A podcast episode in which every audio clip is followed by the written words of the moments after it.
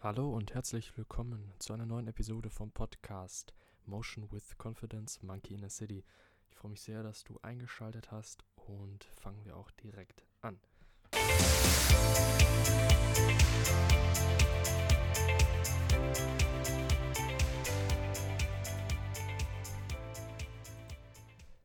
In unserem demokratischen System leben wir ja, beziehungsweise fußt dieses System ja vor allem auf dem Bereich der freien Meinungsäußerung.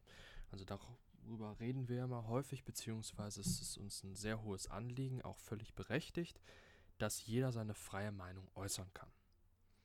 Was aus meiner Sicht aber etwas zu kurz gerät ist, wenn man dieses Recht auf freie Meinungsäußerung als Quantität bezeichnen will, das heißt über die Bevölkerung hinaus, 80 Millionen Menschen dürfen ihre freie Meinung äußern, kommt der Bereich der Qualität vielleicht etwas zu kurz oder wird häufig sogar damit mit einbezogen, was aus meiner Sicht jedoch nicht stimmt.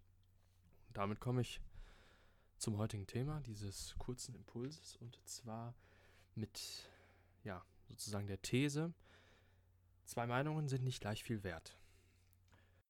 Um das vorwegzunehmen, und das habe ich ja, denke ich, auch schon jetzt in der ersten Minute relativ klar gemacht, die freie Meinungsäußerung soll nicht kritisiert werden. Der Fakt, dass dieses Recht existiert, definitiv nicht, sogar im Gegenteil. Jedoch geht es nicht um die Breite, sondern um die Tiefe. Was ich damit meine ist, dass die Meinungsäußerung, wenn man selber eine Meinung von jemandem hört oder eine Ansicht oder eine Aussage allgemein, dann gibt es zwei Faktoren bzw. zwei obere Kategorien, die man beachten sollte, wenn einem diese Meinungsäußerung wichtig ist, beziehungsweise wenn man ähm, sie für sich einordnen möchte. Und zwar nicht einfach ablehnt oder aufnimmt, sondern nach zwei Kategorien mit jeweils zwei Unterbeschreibungen. Und zwar ist es zum einen die Kreditwürdigkeit. Was bedeutet das? Das kann man sogar ins Finanzielle übertragen. Und zwar würde ich demjenigen im Gesprächsthema oder in einem allgemeinen Gespräch meine Zustimmung leihen. Also, beziehungsweise würde ich ihn für mich reden lassen, daher Kredit. Und unter diese Kreditwürdigkeit fallen zwei weitere Unterbereiche und das ist einmal die Expertise. Ist dieser Mensch ein Experte in seinem Bereich oder hat er allgemein, das geht jetzt nicht darum, ob er studiert hat oder eine Ausbildung hat, sondern besitzt er Erfahrung in diesem Bereich. Also es kann zum Beispiel einer sein, wenn wir uns in der Corona-Thematik befinden, das passt natürlich gerade, ähm, dass einer, der nicht Arzt ist,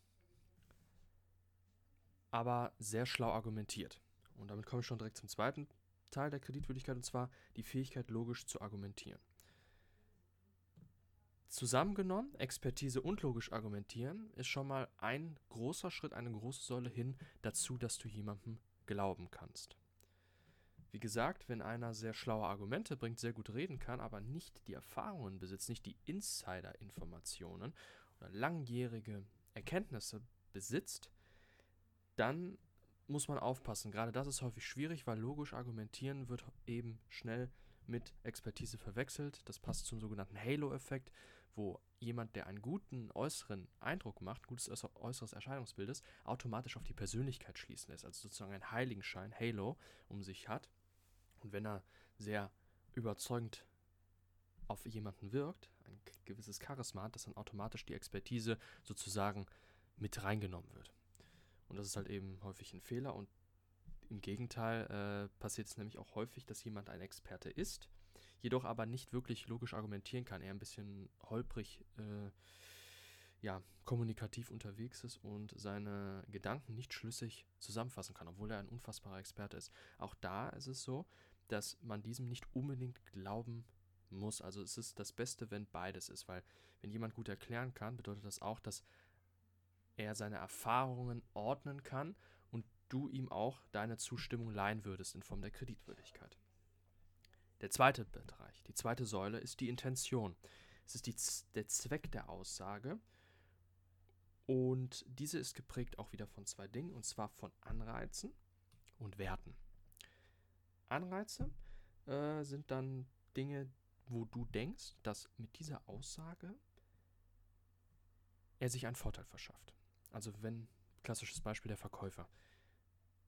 Auf der Seite der Kreditwürdigkeit, er ist ein Experte und er kann logisch argumentieren, aber sein Anreiz mit einer Aussage ist, dir etwas zu verkaufen, weil er etwas von dir haben will. Das ist nicht, klar, es ist immer so als Verkäufer, aber das kann ja auch nett gemeint sein. Dennoch ist das erstmal seine Grundintention. Das ist Nummer eins. Und das Herausfinden von Anreizen kann auch einen Opportunismus aufdecken. Der zweite Punkt sind die Glaubensüberzeugungen, die Werte der Person.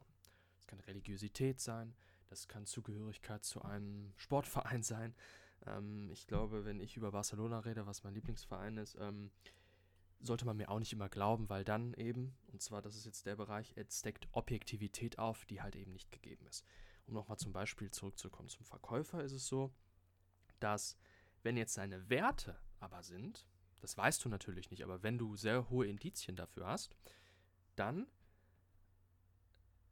kannst du davon ausgehen, wenn der Wert zum Beispiel ist, ich bin ehrlich und transparent und möchte wirklich für meinen Kunden mit meinem Kunden eine langjährige Bindung eingehen, dann kannst du davon ausgehen, dass auch der Anreiz, der darin liegt, etwas zu verkaufen, in einer positiven Art und Weise besteht und nicht darin, wenn er jetzt andere Werte hätte, wie dass er halt eben äh, hohen Wert auf Status und Geld legt, dann könnte es sein, dass die Intention anreizt, dir etwas zu verkaufen, eher vielleicht für dich nachteilig ist. Man sieht schon, die Kreditwürdigkeit ist etwas, was man von außen erkennen kann. Ich kann sehen, wenn einer logisch gut argumentiert und ich kann sehen oder im Lebenslauf mir anschauen, ob jemand Expert in einem Bereich ist. Die Intention ist etwas schwieriger, aber häufig, und das ist der Vorteil, aufs Bauchgefühl, auf die eigene Intuition bezogen. Also bei der Kreditwürdigkeit sehe ich die objektiven Fakten und bei der anderen Säule der Intention spüre ich das irgendwie dahinter. Vor allem, wenn ich dann wirklich jemandem aktiv zuhöre. Ähm, was ja der Fall ist, wenn ich herausfinden will, ob ich jemandem glauben möchte. Und darum geht es halt eben. Und jetzt zum Abschluss halt nochmal eben die These, zwei Meinungen sind nicht gleich viel wert. Das war meine Argumentation dazu, beziehungsweise nicht persönlich meine, das muss ich ehrlich zugeben. Das ist vom, äh, ja, aus meiner Sicht wunderbaren Phil Heck-Spiel. Wenn ihr den kennt, könnt ihr gerne mal auf Instagram vorbeischauen. Selten so tiefgehende Zitate sehen dürfen, beziehungsweise sehr kurz gehalten, fünf, sechs, sieben Wörter pro Satz, aber mit einer unglaublichen Tiefe und einer unglaublichen Wahrheit. Es sind keine Kalendersprüche, es ist wirklich absolut ähm, sehenswert, generell, was er an Content raushaut und das möchte ich einfach nur mal hier anmerken. Ich habe diese Idee von ihm tatsächlich, habe sie vielleicht jetzt noch ein bisschen umformuliert für mich, aber ja, da möchte ich dann auch die Promotions an ihn rausgeben und genau damit möchte ich auch abschließen mit diesem kurzen Impuls und erneut sagen, wenn du jemandem glauben möchtest, ja, was ja nicht immer ganz einfach ist, stützt dich auf die zwei Säulen Kreditwürdigkeit, würde ich demjenigen in einem Gesprächsthema meine Zustimmung leihen, also wenn er jetzt mit jemandem redet, ich bin nicht da, dann dürfte er sagen, er glaubt mir oder er stimmt mir da auch zu. Und zweitens die Intention, eben der Zweck der Aussage, wenn du das irgendwie herausfinden kannst oder ein Gespür dafür hast, auch noch wichtig. Eben, welche Anreize hat dein Gesprächspartner und welchen Glaubenssätzen, Werten folgt er. Damit möchte ich abschließen und wünsche dir noch einen wunderschönen Tag. Ich freue mich sehr, dass du diese Episode von Kurzer Impuls gehört hast. Die vierte schon tatsächlich im Jahr 2021. Ich möchte ganz kurz noch anmerken, dass ich eine Website habe und zwar motion-confidence.com. Wenn du da mal vorbeischauen willst, würde mich sehr freuen. Dort gibt es selbstgemachte Designs mit Shirts und Hoodies, alles nachhaltig bzw. mit umweltfreundlichen Stoffen. Hat einen guten Fit, meiner Meinung nach. Und kannst du gerne mal vorbeischauen. Ist im ähnlichen Thema, also die Designs gehen auch in das Thema Mindset, Philosophie, Psychologie, ein bisschen Gesellschaftskritik. Ähm, könnte dir gefallen, wenn dir auch der Podcast gefällt. Und dort ist auch zusätzlich noch ein Blog, wo ich äh, die meisten Inhalte, die ich hier auch im Podcast habe, verschriftliche. Und ja, würde mich freuen, wenn du da mal vorbeischaust und dann wünsche ich dir noch eine tolle Zeit.